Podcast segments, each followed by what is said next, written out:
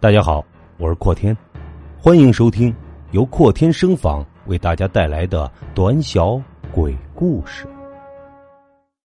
外婆的秘密。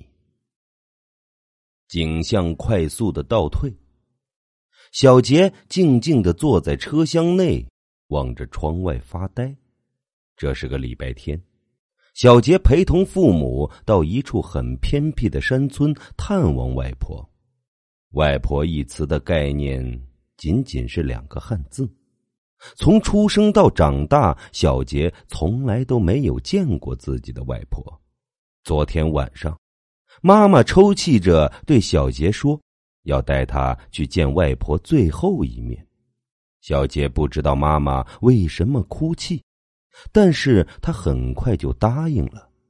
他也想见见这个与自己素未蒙面的人到底长着什么样子。小杰开口问道：“妈妈，外婆是你的妈妈，为什么她不跟我们一起住？为什么你要让她住的那么远？”一大串为什么直接让小杰的妈妈哑口无言，他甚至不懂得该怎样回答小杰的问题。一路上。车子里一片安静，这时候妈妈忽然开口了：“小杰，妈妈给你讲一个故事，听完你就会明白了。”秀丽，就是小杰的外婆，在民国时期，身为官场世家的秀丽家境一般，因为秉承着身轻如镜，生活一直过得普通。后来家父厌倦了官场上的针锋相对。私底下的勾心斗角，请辞了自己的职位，随后便从了商。秀丽的家父为人正直，不少商人都给予了帮助，积累下的人缘获得了施展，日子也越过越好。从此，秀丽家家境变得殷实，成功的跃上了商业的龙头。不少官场、商场上的人都巴不得跟秀丽家攀上关系，结成姻缘，可秀丽怎么都不肯答应，因为那时候秀丽已经有了心仪的对象，是一个普通人家的孩子。秀丽的家父是个通情达理的人，只要自己的孩子以后过得幸福，他是不会去反对的。在少女时期。秀丽长相十分的美丽，清澈的双眼、高鼻梁、小嘴唇、瓜子脸，算得上当时数一数二的美人了。不少人都垂怜她的美色，千方百计的想要得到她，门槛都快被上门的媒婆踩烂了，但好事都没能成，眼看都是得不到了。许多人都打起了退堂鼓。这个时候，有一个外地商人听闻了秀丽的美貌以及家境后，就势必要得到她不可。于是，外地商人也让媒婆上门提亲，结果还是没希望被请走了。不过说也奇怪了，自从那天过后，家父的生意开始每况日下。做什么什么都不好，秀丽从那时也染上了怪病，每到午夜时分就会发出一声声野狼般的嚎叫，十分的瘆人。后来，秀丽的家父查到，原来是那个外地的商人搞的鬼，是他让人在秀丽的身上下了咒。秀丽的家父恳求外地商人放过自己的孩子，无论他如何哀求，外地商人的意思就是不同意，除非秀丽答应做他的十三姨太，否则他是不会去帮助一个跟自己不相干的人的。秀丽是坚决不嫁，她的心归属一直都是自己心仪的男人。外地商人一气之下走了，秀丽的家父想尽一切办法都无法帮助到秀丽恢复正常。村里的人获悉秀丽被诅咒了，都躲得远远的，只有秀丽的家父跟她的男人陪伴着她。男人不顾一切后果跟秀丽结婚了，婚礼简单，日子一天天过着，也没有什么不对劲儿的。直到秀丽怀孕把孩子生下来之后，事情就变得严重起来。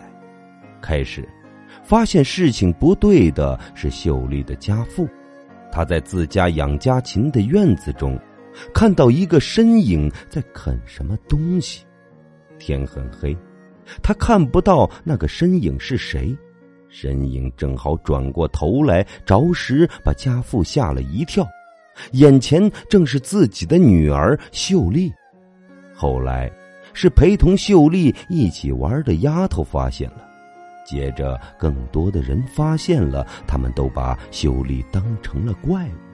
在秀丽病发的五年时间，秀丽的父亲和他的爱人从来都没有放弃她，只要有一线希望，他们一定是全力以赴的。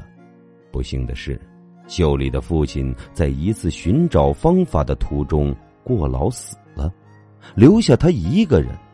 秀丽的病情到后来到了无法控制的地步，在自己上正常的时候，他恳求自己的心上人把孩子抚养成人，独自一人跑到深山老林里居住。